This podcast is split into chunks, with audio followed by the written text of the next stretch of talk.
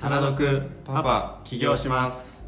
この番組は岐阜県にあるスペシャリティコーヒーのお店リバーベッドコーヒー代表の原と個人やショップがアパレルブランドを立ち上げるサポートをするブランダスというサービスを運営する僕小坂がお送りしております。はい。はい。それでは本日もよろしくお願いしよろしますくお願いします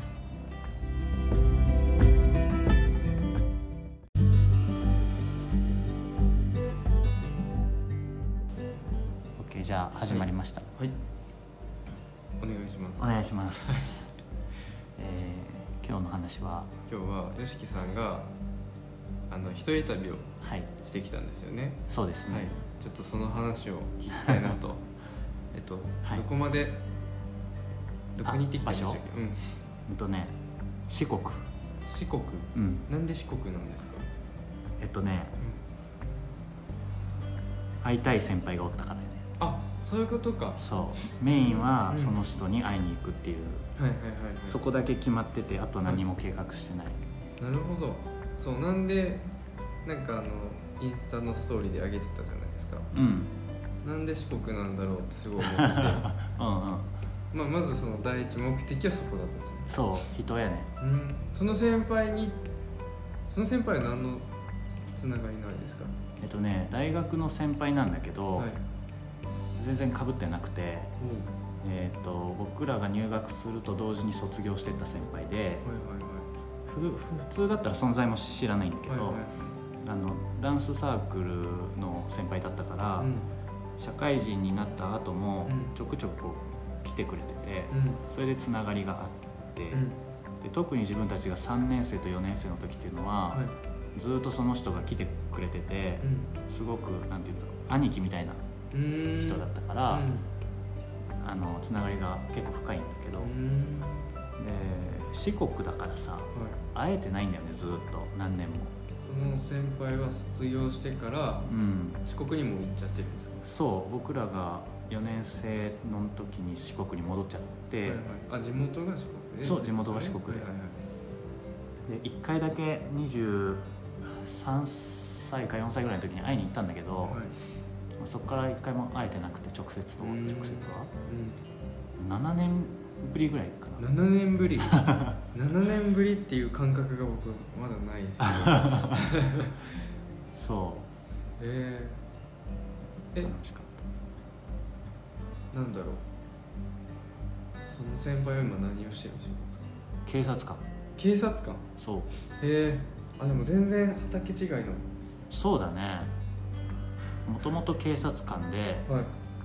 でその後、まあちょっと卒業してすぐ警察官になってたんですかね。そうだね。そうだと思う、で一回辞めて、やめて。ううん。ん、で高知戻ってはい。また警察官やってる。へえなんかその話してみて、うん。まあ、その仕事感とか。はいはい。そういうのどういうああ仕事あるじゃないですか。ね違いが絶対。あのね、うん。言ってたのはう、ん。めちゃくちゃ体制がやっぱり古いんだって。ああまあそうですよね。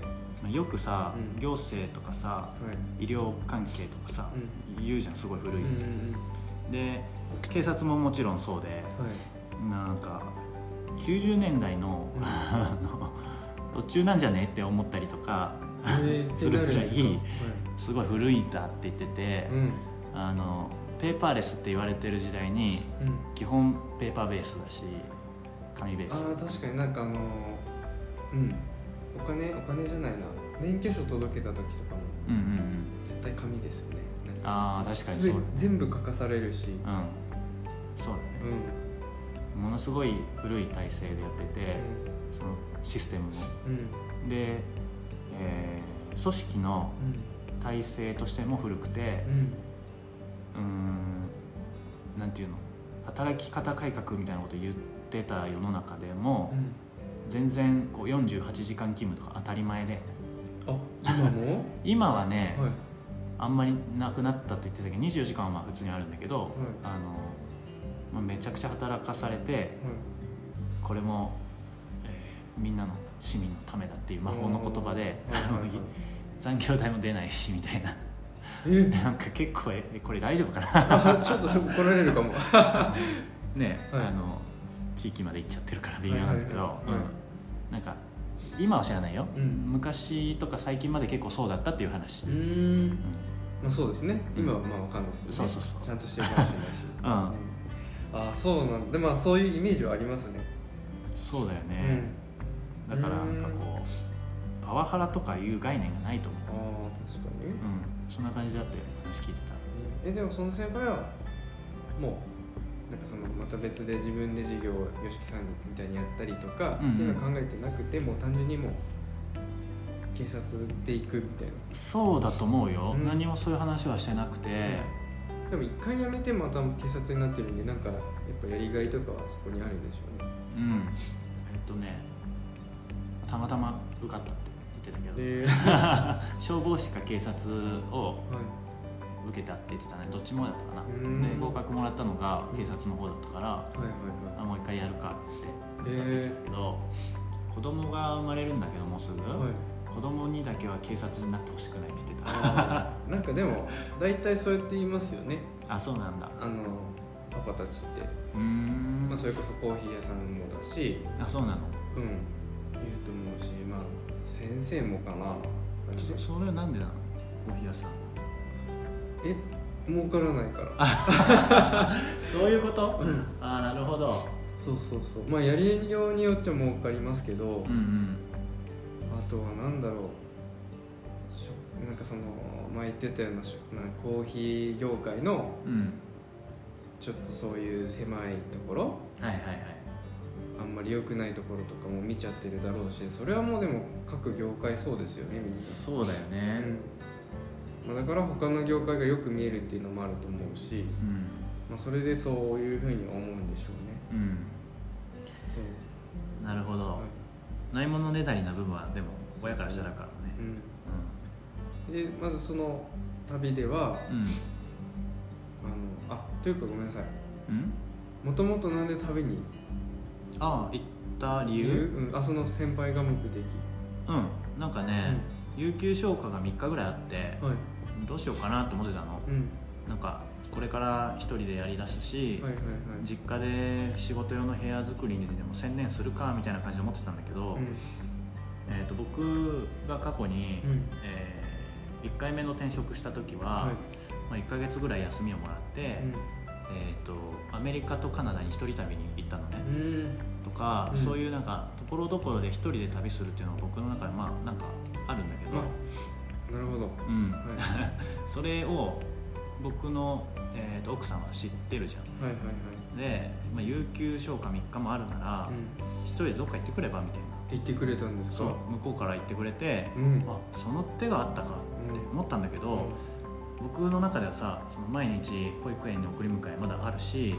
その生活していくのに僕は完全に一人何日間も抜けるっていう認識がなかったから、えそんなことしていいのっていう反面もあったんだけど、うんうんまあ、あの両家両親とい。自分が面倒見るから行ってきていいよこんな機会ないしってうんうん。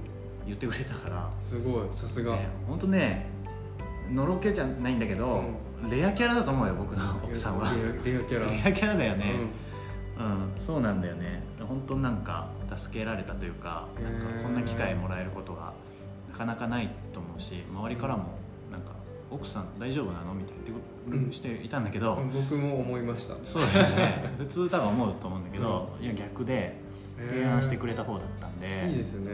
さすが、うん、そうなんだよね、そう。でじゃあ行かせてくださいって感じで、でも何もさこう一人旅って言っても国内どこ行きたいとかって何も思いつかなかったんだよね、うん、うん、確かに僕も今どっか行けって言われてもどうしようってなっちゃいます。そう。なんか予定を立ててたら、うんうん。そこに対してアンテナを張って生活して、うあここいいなここいいなってあると思うんだけど、うん。急にこうチャンスが来た時に、どうしようって思って、でパッて思いついたのが、誰に会いたいかっていうひ一視点だったのうんうんうん。でその時に、数年間会ってないけど、うん。自分にとってはその兄貴的な存在の先輩がいて、うんそこは高知で、うん。普段会いに行けない場所だから、うこういう機会に会いに行こうって思ってんなるほど。その人に会いに行った。の大事ですね。うん。なんかこういう節目ってうん。節目だからこそこう会えてない人に会ってもう一回その縁をちょっと手繰り寄せておきたいとか、うん。そういう気持ちがどっかに多分あって大事ですね。その縁、うん。縁っていうのは。そう、うん。なんかさ緩く浅くつながってる縁ってあるじゃん、うんただの同級生とか、うん。数年会ってないけど会えば戻るみたいな、うん。そういうのってたまにこうつなぎ止めておきたくなる人にはうん。ちゃんとアプローチしとかないとなって思うことってあるんだよね。確かにな。なんか僕うん。あります。あそう。うん。思い当たる節が。あ2人ぐらいありあます。ああそうなんだ。うんでも、うん。そう手繰り寄せておきたいんで僕もそうですね。会っとかないといけないですね。そうなんだよね。なんかうんちょっとチャンスがあったらうん。会うとか、ちょっとやり取りをするとかってずーっとこう放置というか離れてるのってはい。あの物理的な距離とかじゃなくてうん。心理的な距離がちょっと遠い遠くなりますねどうしても。そう。うん。でふとした時に会ったり連絡するとヒュッてまた近くなって、うんうんうんでまた時が経つにつれて徐々に離れていくっていう、うんうんこういうことって繰り返してると思うんだけど、そこでうーん今だからっていうところでその人の縁を取りに行ったっていう感じ、なるほど。うでもやっぱ会ってよかったですか？ん、よかったよ。それはもうさうん。やっぱ兄貴ですから。そうですね。うん。なんかね、昔話とかもできるし、うん。今の話とかもできるじゃん。だけど、もういろいろこう取っ払って、うの関係がさ戻ってくるんだよね。最初はちょっとぎこちなかったよ、何から話そうみたいな、だけどまあ数時間もすれば戻りますよ。ね、うん。なんか会って感じたことは？感じたことか、なんかそういう人ってパワーあったりするじゃないですか。うん、うんうん。なんかね。うん。うーん。なんかそれぞれ人生あるなって思った。ああでもそうですよね。全く違いますからね。そう。なんか人柄は一緒なんだけど、うんうんうん。この数年間でうん。こっちもいろいろあったじゃん、まあ、僕は普通に、えー結婚してはい。子供が2人できて、うんでサラリーマンを辞めて、はい。今一人でやっていこうっていうしてるっていうこの移り変わりもあるけど、うん。向こうは向こうでいろいろあってはい。でいろいろあった末にもうすぐ、まあ、子供が生まれて、しかもまあ、えーコーチを今度はまた同じ警察官だけど、出向とかで出る可能性があるみたいな話もしてて、はい。この人の人生もすごい動いてるなっていうのをうん。感じて、確かに。うん、それぞれのそう。うん。だからねなんか仕事はずっと一緒だったよ7年前と。一緒だったんだけど、はい。その間にもいろいろあったのは知ったしはいはいなんかだからすごい刺激がとかっていう話じゃなくてはいなんとなくそれだけで嬉しいってうんいうか。嬉しいですよね。うん。えなんかそれ以外は何をしたんですか今回は。あ先輩会いに行く以外。以外はもう本当に何もアンテナを張ってなかったから、僕あのインスタで自分で一からさ四国観光とかで調べて、はいはいはい。でピックアップするのってすごく大変だと思ったし、うんうんそれをやるんじゃなくて、うん。えー、と普段からアンテナ張ってる人にうん。聞いた方がうん。うんいい場所を教えてもらったりと確かあの自分が調べるよりも効率もいいし、うんうん。いい場所と巡り合えるんじゃないかなって思ったんだよね、うんうんうんだからインスタであそっかそれで聞いてましたもんね、そうそう。なんかはい。はいお大阪ぐらいからうん。四国広島ぐらいをこうぐるっと囲ってさ日本地図のうんうんでこの辺でなんかいいとこありますか？みたいな。言ったやったじゃん。うん。うん結構いろんなねあのコメントとか場所を紹介してもらって。そうそうそう。へでその人たちがいいって言ってくれた中でー自分がここ行ってみたいなって思うところに行くようにした。うん。何が何かありました？えっとねむちゃくちゃ良かったのは、な秩父ヶ浜っていう四国のその上の方っていうか、うんうんうん。瀬戸内海周辺なんだけど、うん。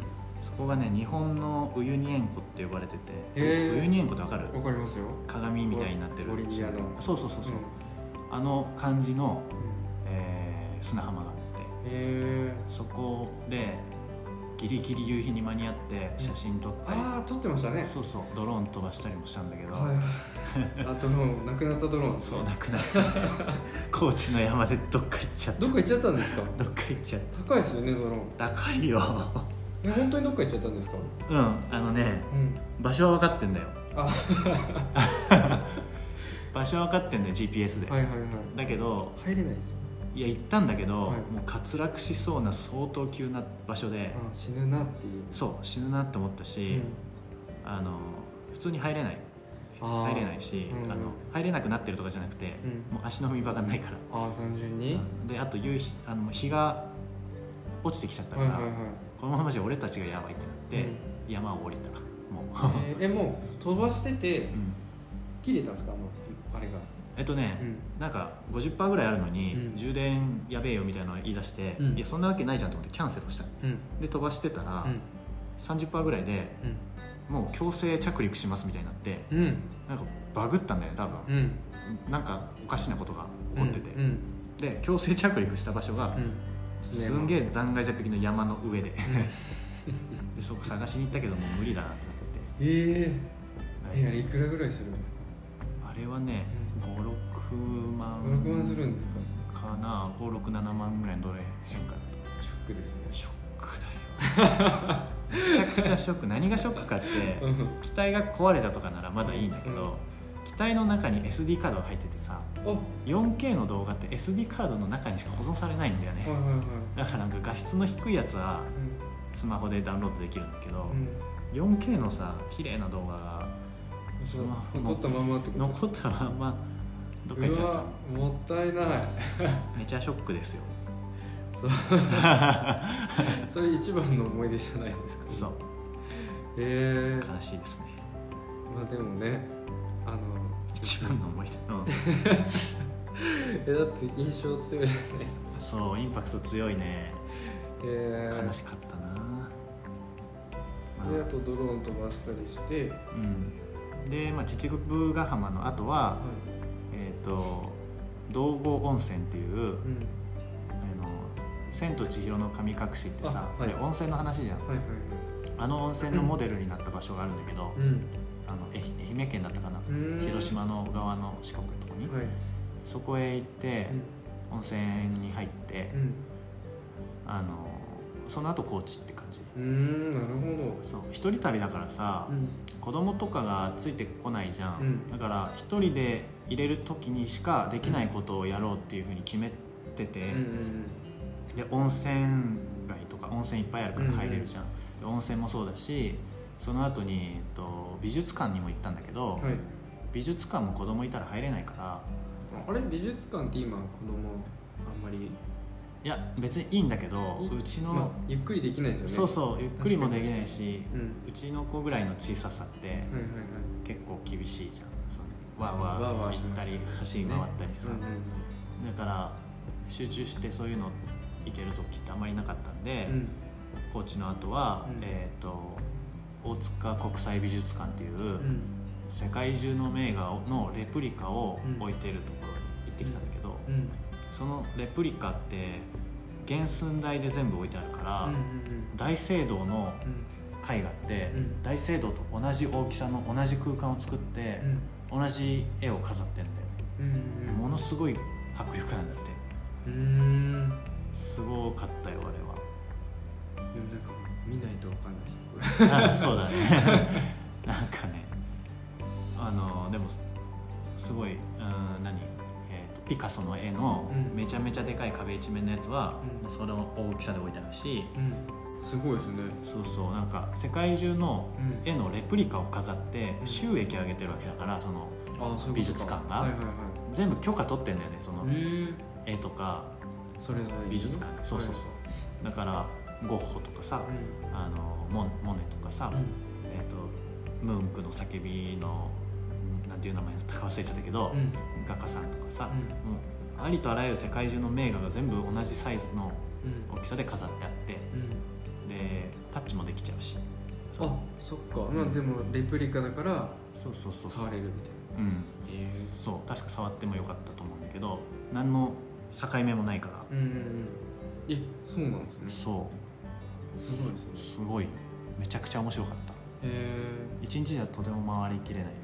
広い。めちゃくちゃ広いなぜか地下3階から始まって地上2階までの5階建てなんだけどうん。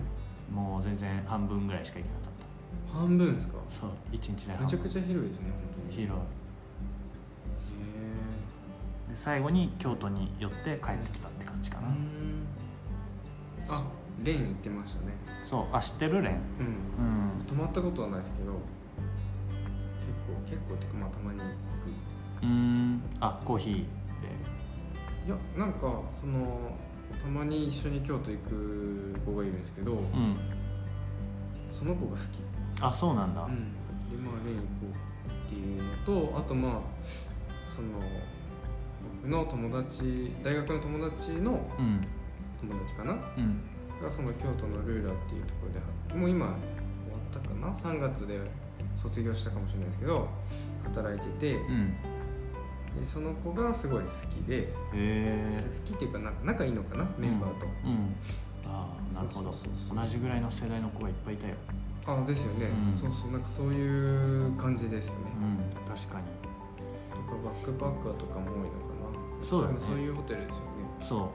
あのうん、あそこに泊まったんですか？あそこ泊まった。おお今回はバックパッカーズホテルに泊まるつもりで行ったから、はいゲストハウスとか、い。自分たちがさ自分と嫁奥さんがさ、うんそういうのやりたいじゃんもともと。だから研究の意味も込めてうん、あの自分はそうしようと思ってもともと海外でも日本でもバックパッカーズホテルって泊まったことあったから、そういうとこ予約してたんだけど、やっぱねレンはさ、うん。バックパッカーズホテルジャバックパッカーズジャパンだったかな、うんうんっていうそのもともとそういう旅をしてきた人たちが作った会社がやってるから、めちゃくちゃクオリティが高いんだよね。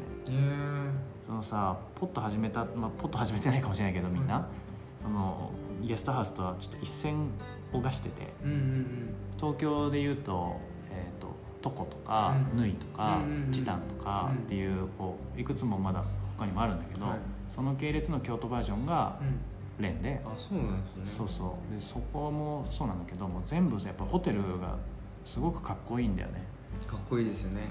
うん。でカフェがあってさ、あのホテルの中のサインとかポップとかもめちゃかっこいいしうんなんか細かいところまでもうそう。すごいですよね。そう。全部もうデザインされてて、うん。めちゃくちゃかっこいいんだよね。あの感じをやりたいですか？あそこまでしっかりやろうと思うと、うん。相当な設備投資が必要だし、うん。リノベーションが必要だし、うん。普通じゃできないと思うんだけどできない。だってビルでさ、うん。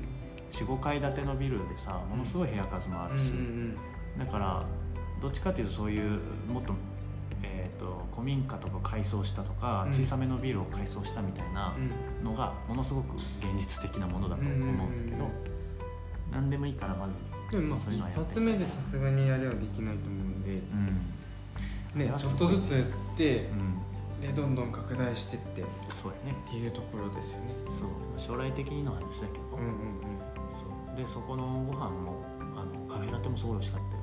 うんうん。でもあそこコーヒーちゃんとやってますからね。うん。そうなんだ。そう。なんかいっぱい種類もあったし国の豆も国の名前もいっぱい書いてあうんうんったし、うん。美味しかったね。そうバリスタさんが毎毎朝うん。今日のコーヒーはこれみたいな。うん。今日のコーヒーっていうか多分その自分のコーヒー自分で飲む用のコーヒーはどこどこの感じでやったりするし、うん。まあ基本京都の人とかは好きですよね、うん。スペシャルティーコーヒーとか。ああなるほど。レベルも高いし、うんうん、よかったね。いいですね。うん。楽しんでますね。楽しんでた かなり刺激的な旅だったよ。うん。本来もっとうん。ゲストハウスとか泊まったら交流が生まれてさうん。いろんな人と知り合いになるんだけど、はい。まあ、僕がホテルにチェックインする時間も遅かったとか、やっぱりみんなあんまり、まあ、マスクもしてるしさ、うんうんうん。関わる感じが昔と比べて全然なくてうんうん。だから一人しか海外の人と知り合いになれなかったんだけど、うん。イギリスから来てた男の子がうん。友達にななれうんてさ、うんいろいろ話してねうん。カメラマンを目指すって言ってたよ。えー、やっぱカメラマンになりたい人多いんですよね。かななんか多分今自由じゃないですか。うん。何何をとってもいいし、まあ、それこそその表現の仕方とか、うんうん。昔はなんかああじゃないととかあったと思うんですけど、自由じゃないですか。うん。そうそう。これがこの人の表現みたいな。はいはい自分の。そうそうそう言えるんでうん。やりやすいですよね。うん。そう個性出せたらそれこそ価値は出るし。そうだねになりたい人多いですね。うん。そうなんだ。最近なんかみんなそうだなって感じ。でもいいと思うなすごく。うん。カメラマンって魅力的な職業だと僕は思うから。うん。なんか相手がさ喜ぶじゃん。いいそうに撮ってあげたら。しなんだろう。その人しか撮れない写真うん。があるからなん願いしたくなるし。あ私なんだろうな。なんて言っていいかわかんないですけあど。いいですよね。うん。うん。そうそうやってね日本を撮って回るって言ってたよ。うーん。は海外の人？うんイギリスの。イギリスのうん。日本人とのハーフって言ってたけど、人うん。ほとんど日本に来たことないからうん。ちゃんと一人で来て旅したいと思ってて今回来てうん。パスポート日本とイギリス両方持ってるからうんうん普通に入れたって言ってた。うーん。いいですね。うん。で京都泊まって昨日帰ってきたんですか？そう僕は昨日の夜中に帰ってきてましたね。へえ車で行ったんですか？うん車。疲れましたね。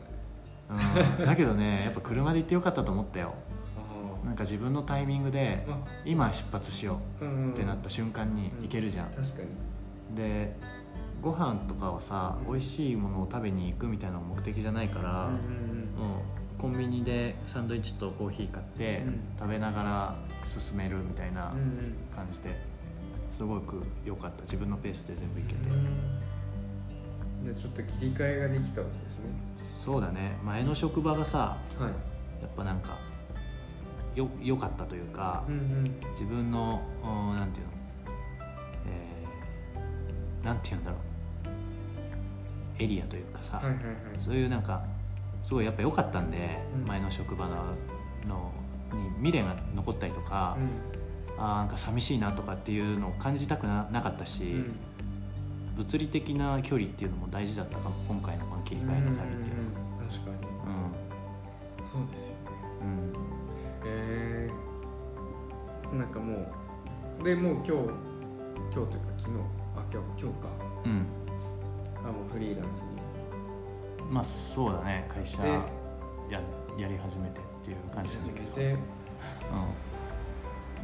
どうですか？ん、ままだ何もしないできてない、そうですよね。うん、帰ってきてバイク買いに行っただけだから。あそう。ですね。そうですねまあでも楽しかったです。本当に。よかったです、うん。これは多分あんまり一一生のうちでさ、うん。ないですね。ないないこれはおすすめできるやつですねじゃあ、うん。たまにこう節目で。有そうだね。有給消化のタイミングで一人旅っていうのはいいと思います。うんうんうん。あそはうリスナーさんにはい。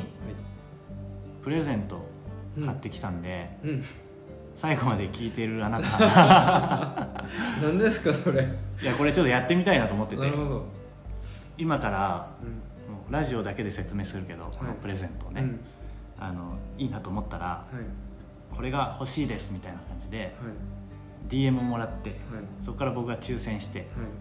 当たったリスナーさんにうん。連絡をすると。うん。どうこれ？面白くない、いいですよ。うん、じゃあちょっと見せましょう。本当にあるんですね。あるある。すごい。えお土産？そう。えリスナーへのプレゼントでー、うんうんうん。3つあります。はい。はい。えっ、と A がはい。ABC で説明しますね、はい。映画 A が、はい。えーゴッホのあえめっちゃいいじゃないですか。ゴッホの ひまわりの絵があると思うんだけど、はい。そのひまわりの絵は、えー描いてある便箋です。うんうんあのこれは大塚国際美術館で買ったやつ。でこれが A ね、うん。1名様。一名。で一名。一名。B がはい。これがえーっとね京都のはい。京都市立美術館かな。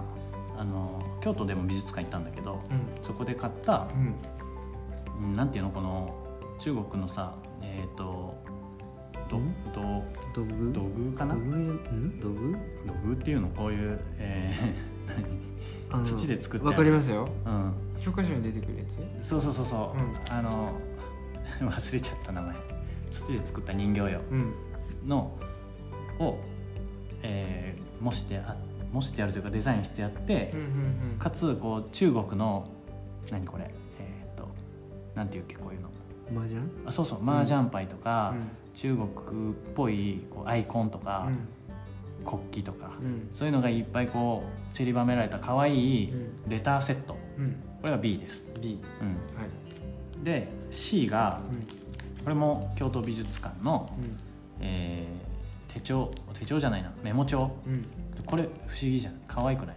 上上じゃん普通この穴が開いて止まってるうんリングがついてるところって、うん。これは斜めで。うん。でゴムで留めてあるこの留め部分も斜めに変わって。これが一番デザイン的にね僕はすごくいいなと思ってこの表紙もさうこうなんていうの型でキュッとくぼみがつけてあって京,、うん。京都の京の字がね入ってる、すごく僕的につぼったうん。メモ帳、でもないですね。うん。ありそうでないですよね。ありそうでないね。うん。これ難しいな伝えるの。僕のストーリーに貼ろうかあなった方がいい。ビジュアルをじゃあ僕のストーリーに貼りますんで、はい。この A と B と C もう一回言うと、うん。A はゴッホの、うん。えーフフラワーじゃない、えー、とひまわりのうん。絵が描いてある便箋で、うん。B は中国のうん。可愛いパンダとかのカンフーのアイコンがついてるようなレターセットで、うん。C が僕が一押しのデザイン性にすごく富んだメモ帳うんです、うんうん。で応募条件としてはうん、えーリスナーであること。はい。で涼介君とうん。僕のうん。インスタアカウントをフォローしているということ、この2つ。まあリスナーであることっていうのはもうこれを聞いている人しかね、知らないから、ね。なんで、まあ、僕とあの涼介君のインスタのフォローをしててはい A が欲しいですとか B が欲しいですとか、そういうのをうん僕に DM をしてもらった人の中からうそれぞれ抽選であげることにします、なるほど。はい。ぜひ。ぜひ。応募してください。いいですね。初めての試みですけどね。突然。突然すぎて。いやなんか買っていこうと思ってたんだよ。だ普通になんかこういうのやってみたかった、うんせっかくねラジオとかやってると確さなんか大体ステッカーとかもらえるじゃん。うんうん何もやってないし。なるほど、うん、ということで、えー、いいですね。はい。じゃあ皆さん応募待ってますね。待ってますはいお待ちしてます、はい、じゃあこんな感じでいいですか、ね、はい、はい、ありがとうございました。ありがとうございました。